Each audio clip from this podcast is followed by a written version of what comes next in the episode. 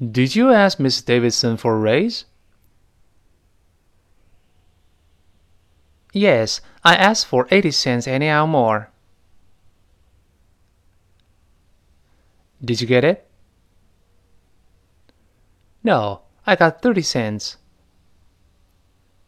That's too bad. Oh, it is all right. It is better than nothing.